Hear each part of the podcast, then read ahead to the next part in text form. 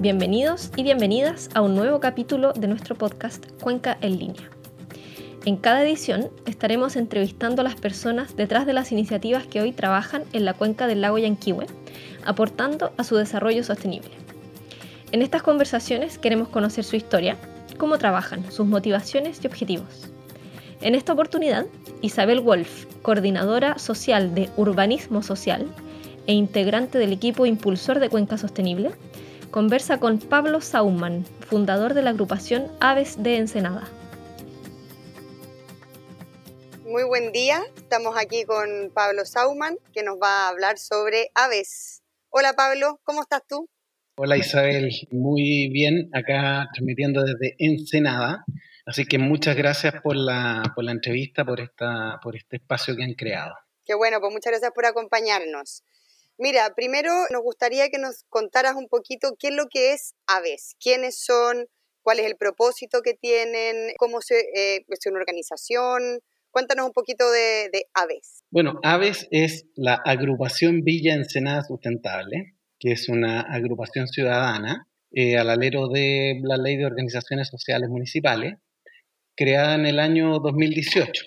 Nuestro objetivo es promover el desarrollo sustentable en lo social, ambiental y económico del territorio de Ensenada y actualmente participan muy activamente unas 20 personas y eh, eventualmente otras 50. Tenemos un grupo de, conversación abierto donde promovemos la, en el fondo, la colaboración y todo el aprendizaje colectivo respecto a la sustentabilidad. Oye, Pablo, ¿a qué te refieres con activamente? ¿Cómo se mueven activamente? Bueno, principalmente cómo funcionamos es por iniciativas propuestas de cada persona, ¿sí? En el fondo reconocemos que cada persona tiene intereses más particulares respecto del tema, del amplio tema de la sustentabilidad. Entonces, nuestras iniciativas van surgiendo en la medida que hayan personas con capacidad de liderar ciertas iniciativas. Entonces, alguien tiene una iniciativa, otros colaboran y se arma una movida. Entonces, dependiendo de esta iniciativa, en el fondo se van convocando más personas. Por ejemplo, hicimos toda una campaña que tenía que ver con el reciclaje, donde se convocaron a voluntarios para participar en actividades de aprendizaje respecto del reciclaje en eventos masivos acá en Ensenada. De ahí participó muchísima gente. Entonces, hay un núcleo que está permanentemente conversando sobre las cosas que, que ocurren, que también es un grupo abierto, pero también dependiendo de los intereses particulares se van sumando más personas. Oye, y, esta agrupación hoy, esta gente que participa activamente, ¿es solamente gente de Ensenada o comprende otras comunas? No, principalmente gente de Ensenada, el territorio amplio de Ensenada. Eh, hay gente también de Ralún, gente también de, de Los Riscos, etcétera. Y tenemos también una, una, red de colaboradores y amigos, digamos, que participan y colaboran también con nuestra organización en algunos aspectos, que sea técnicos o logísticos o como sea. Pero la misma organización es principalmente gente de Ensenada. Ok. Oye, Pablo, y, y si tuviera que poner como, por ejemplo, en una frase el propósito así de aves. El desarrollo sustentable de Ensenada. En todas sus aristas. En todas sus aristas, ambiental, social y económico. Las tres patas. Súper. Oye, eh, Pablo, nosotros nos enteramos que hace un tiempo ustedes tuvieron un conflicto con una pesquera con respecto a los proyectos que estaban desarrollando en aves. Camanchaca, si no mal recuerdo. ¿Podrías contarnos un poquito de, de, ese conflicto y si lo solucionaron o no? ¿Cómo lo solucionaron? ¿Cómo llevaron el conflicto? Bueno, esto sucedió el año pasado en marzo del año pasado, donde nosotros, debido a una serie de denuncias ciudadanas eh, respecto a descargas irregulares de la piscicultura que tiene Camanchaca en el río Petrohue, eh, nosotros fuimos a terreno a verificar la situación, encontramos una situación realmente irregular y hicimos todas las denuncias a las autoridades, al servicio, a la Superintendencia de Medio Ambiente, pero bueno, el Estado finalmente todavía estamos esperando su respuesta. Y esto originó una serie de conversaciones, finalmente con Camanchaca, después de una presión de juntar firmas, etcétera, donde finalmente tenemos un caso que yo creo que es un caso muy, muy interesante y muy potente, en la cual Camanchaca se sentó en una mesa de diálogo con las organizaciones sociales y juntas de vecinos de, de Ensenada. Y estuvimos en una conversación, en una mesa de diálogo por alrededor de ocho o nueve meses, diseñando un acuerdo voluntario de Camanchaca, un acuerdo de largo plazo. Y ese acuerdo se firmó en diciembre del año pasado. Y desde mi punto de vista es un acuerdo tremendamente poderoso, donde ellos están, eh, además de todas las inversiones que hicieron respecto de su sistema de, de tratamiento de riles, se comprometieron a hacer un estudio de, evaluación de impacto de todo el río, el cual ya está siendo licitado a, través de la Universidad Austral. Eh, también se comprometieron a establecer un monitoreo ciudadano, el cual también está en fase de diseño, en la cual nosotros como ciudadanos vamos a poder ir al río y tomar muestras que vamos a llevar a un laboratorio y esas van a ser válidas para cumplimientos dentro del acuerdo que firmamos. Oye, ¿Camanchaca también les pasa algún tipo de, material o esto lo agarran desde, desde otras partes? Los monitoreos de este tipo de, de riles están bastante normados y existen laboratorios que se dedican a esto y que son certificados. Entonces, eh, nosotros hicimos un trato especial con un laboratorio para que ellos hicieran este, estos estudios a petición nuestra, pagados por la empresa, pero en el fondo somos nosotros los ciudadanos los que actuamos como mandantes. Y el compromiso es que esas muestras, esos, resultados de esos estudios, en el fondo van a ser validados por la empresa. Por ejemplo, nosotros podríamos tener alguna denuncia a las 3 de la mañana un día de una descarga irregular y nosotros poder ir a tomar esas muestras con el protocolo y los recursos que, técnicos que tiene el laboratorio a través de todo un diseño de un protocolo tomar una muestra y que esa muestra, después de ser evaluada por el laboratorio, sea en el fondo validada por Camanchaca para evaluar posibles incumplimientos de nuestro acuerdo. ¿ya? Ahora, quizás lo, fundamental de este acuerdo es que ellos se comprometieron a establecer, a cumplir un estándar más alto de la calidad de las aguas de sus riles, que es lo que tenían aprobado con las autoridades en su resolución de calificación ambiental.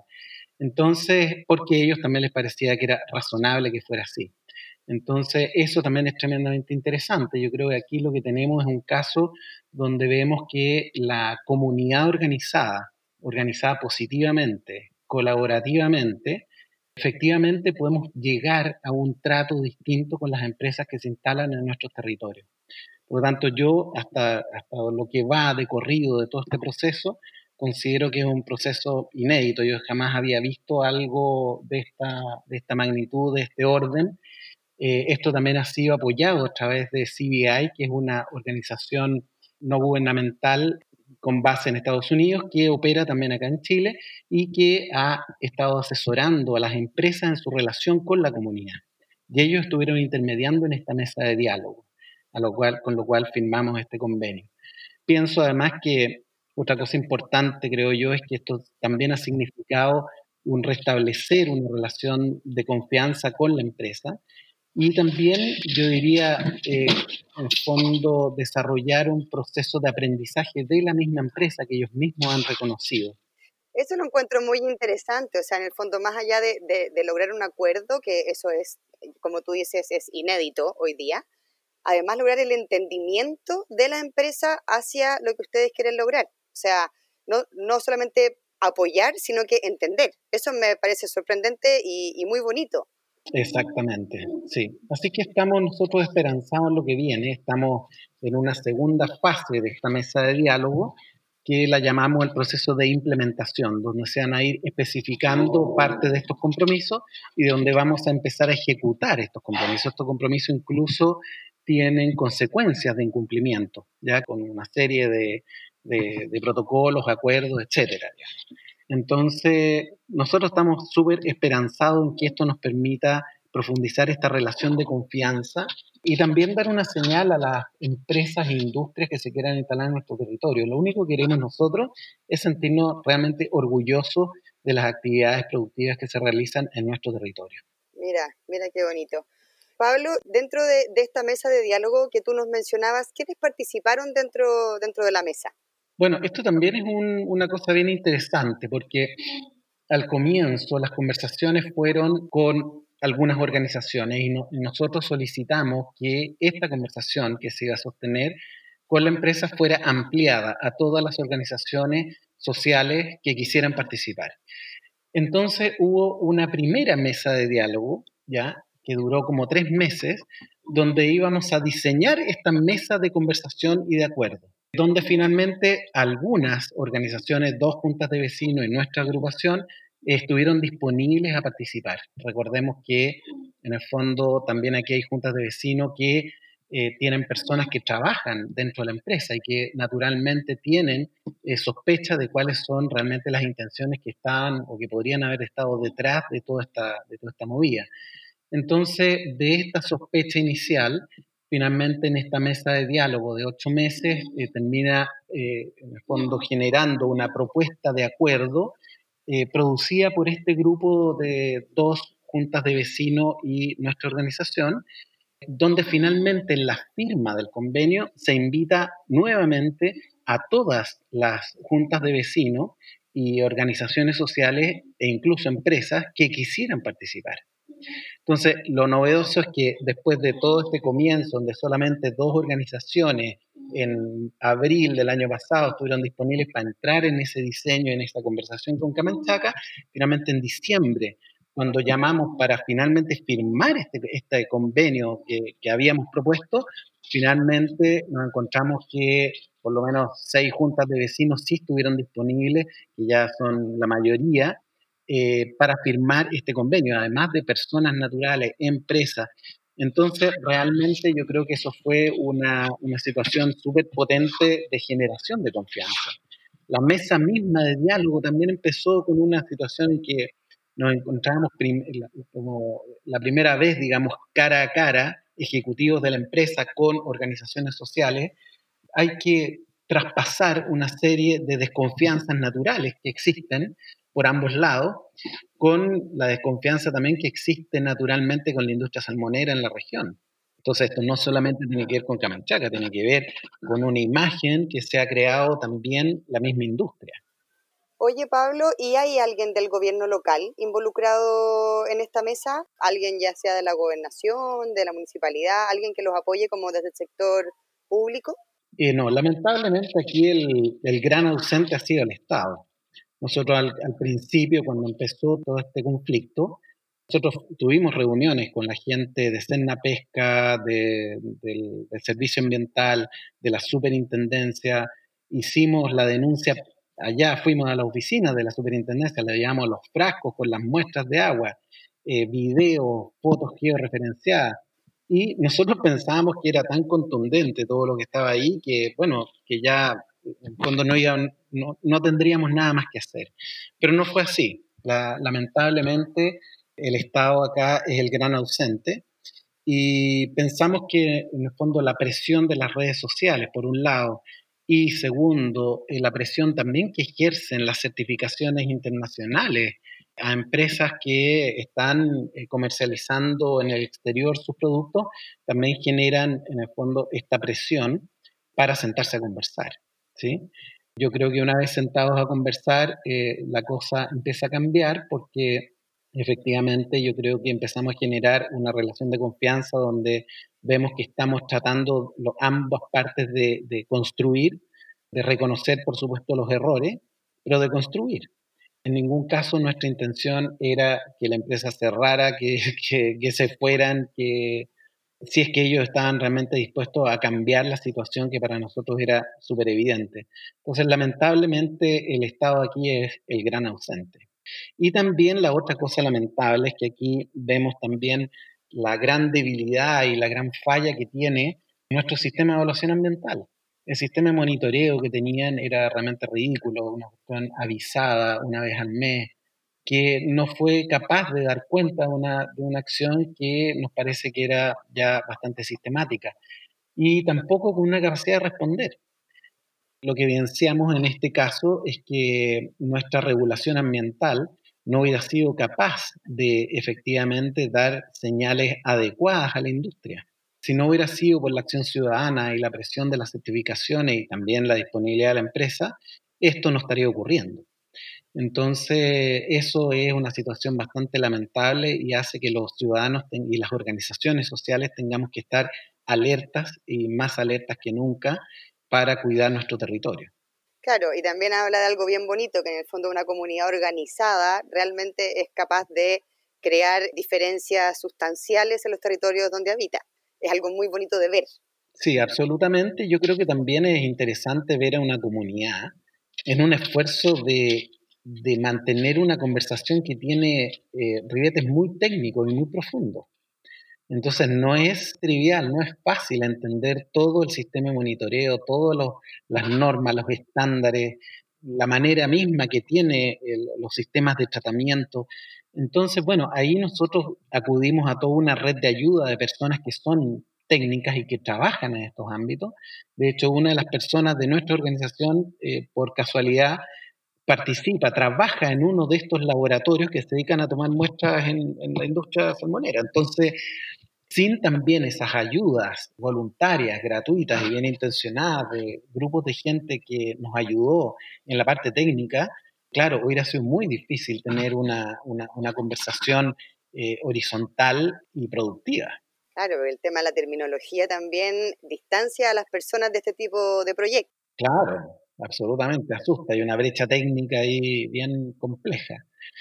Pero en ese sentido, esto fue también un caso bien interesante de, empoderar a la, comunidad local, decir, ¿sabes que sí se puede? Tenemos que ser capaces de entrar en esos temas, en esos temas que son complejos y también exigir o pedir que las conversaciones puedan ser en un ámbito ciudadano.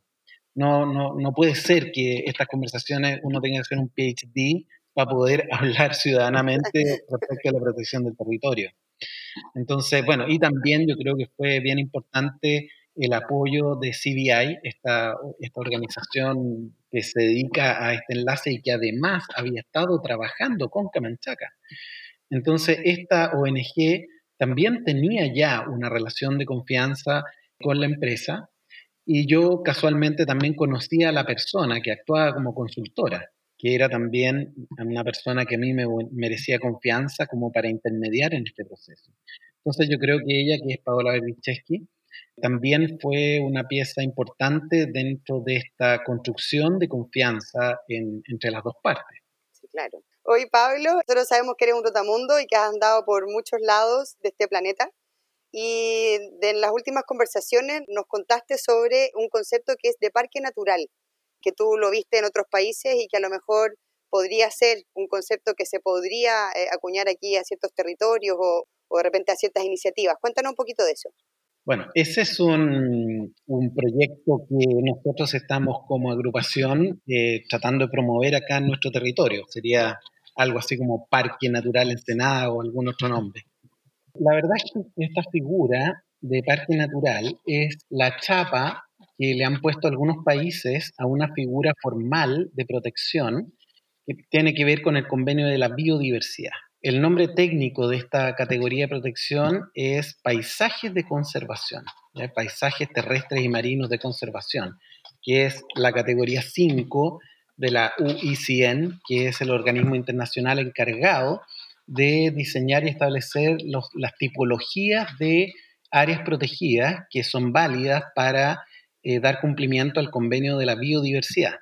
El convenio de la biodiversidad tiene que ver con un compromiso que han asumido prácticamente todos los países del mundo para proteger un porcentaje de los ecosistemas, en este caso un 20%. De ahí lo que viene es el desafío que tiene que hacer cada país de hacer el ajuste de su actual sistema de áreas protegidas para que dé cuenta de la protección de este porcentaje de los ecosistemas. Ese es un proceso que todavía está en marcha en Chile, está en proceso. Por lo tanto, las categorías de protección en Chile todavía no están homologadas a estas categorías de protección internacional.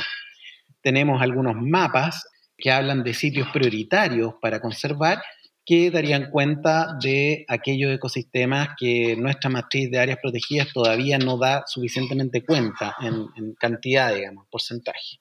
Entonces, una de estas categorías que se usa y que es muy masiva en, Europa sobre todo, son lo que se llaman estos paisajes de conservación o como le llaman en España y en Francia, parques regionales o parques naturales regionales. ¿Cuál es la gracia de esta categoría de protección?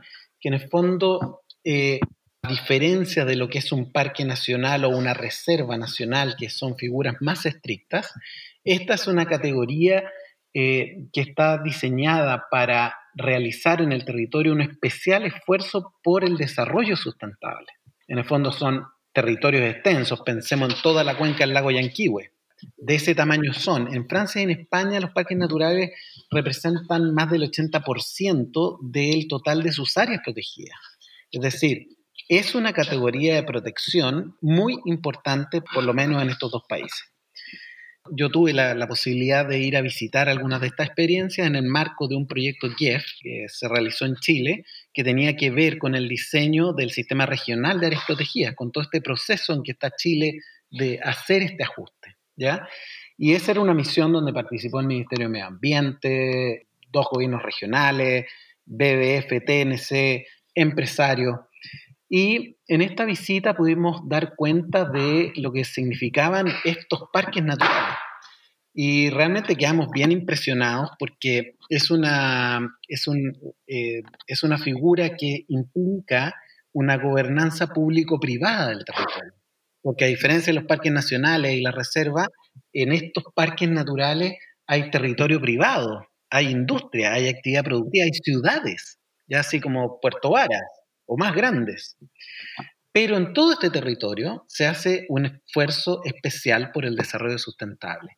Y no solamente eso, sino también dentro de la misión, dentro de la misión que tienen estos parques naturales, está precisamente la idea de la innovación social. ¿Cómo se hace esto de juntar actores públicos, privados, empresas, gobiernos locales, gobiernos nacionales, para efectivamente promover una actividad que sea sustentable y que aproveche, ponga en valor eh, la, la diversidad, la biodiversidad que existe en ese territorio. Y en esto, estos países tienen ya 40 o 50 años de experiencia de hacerlo. No es una, no es una cosa nueva, ¿ya? no es una cosa de ayer, sino que tienen una vasta experiencia en desarrollar este tipo de iniciativas. Entonces nosotros pensamos que esta es una categoría de protección extremadamente interesante para Chile, no solamente por el tema del cumplimiento del convenio de la biodiversidad, sino por, en el fondo, la falta de debidas regulaciones de nuestros espacios rurales. Entonces, esta posibilidad de generar una especie de concertación público-privada para el desarrollo sustentable de los territorios nos parece que es una manera extremadamente poderosa para regular y para conducir una serie de situaciones que hoy día están dañando profundamente nuestro territorio, lo están fragmentando, etc. Entonces, a nosotros nos gustaría promover esa imagen de parque natural en Ensenada.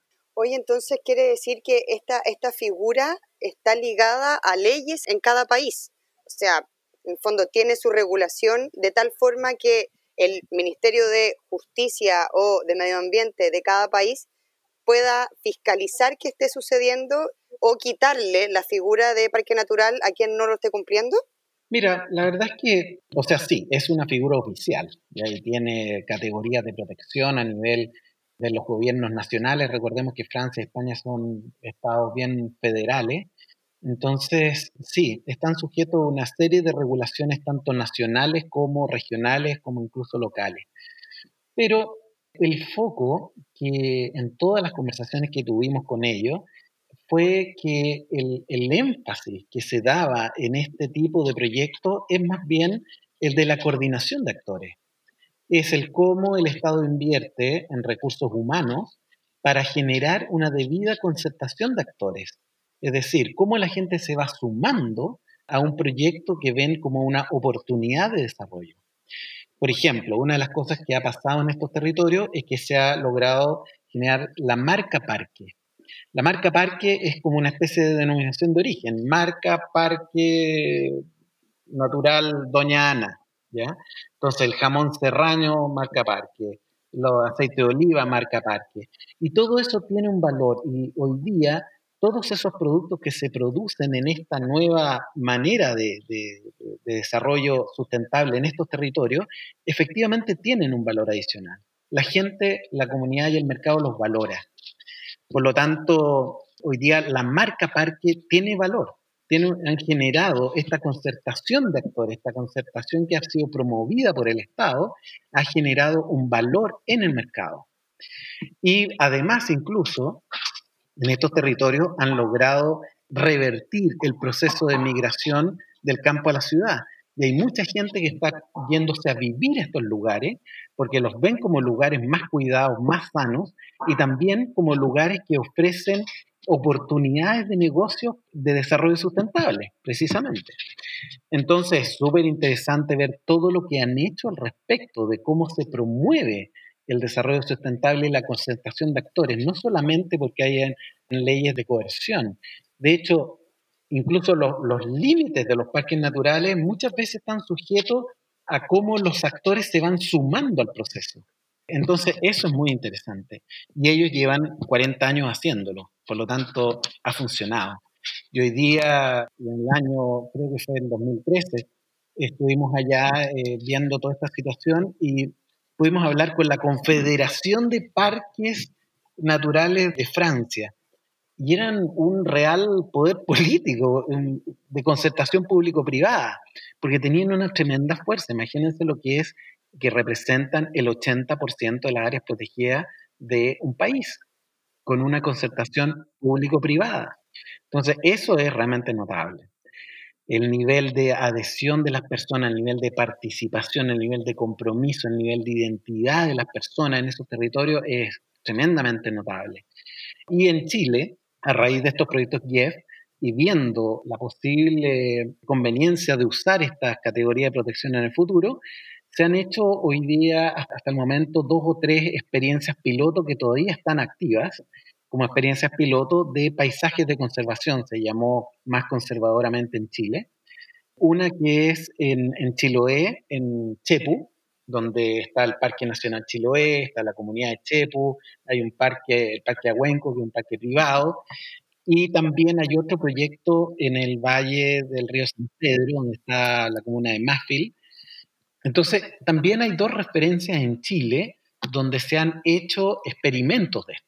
Entonces, también es algo que ha estado en la conversación eh, de alguna forma política y de los actores que se mueven dentro de, esta, de este ámbito.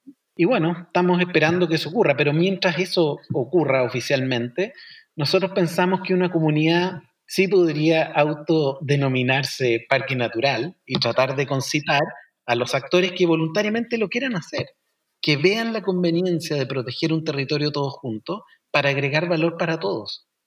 Ese es el tema.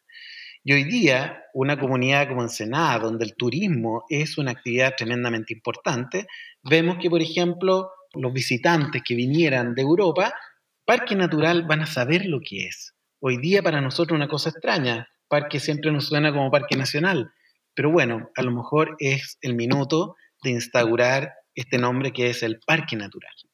Oye, qué linda experiencia y, y qué bueno saber que ya existen proyectos pilotos aquí en Chile, cosa que en el fondo se vaya pudiendo evolucionar hacia un trabajo conjunto entre que hoy día se puede hacer la alianza de lo público, lo privado y las comunidades, que en el fondo hoy día es quienes habitan un territorio y son los responsables, entre comillas, de que ese territorio sea sustentable y sostenible en el tiempo.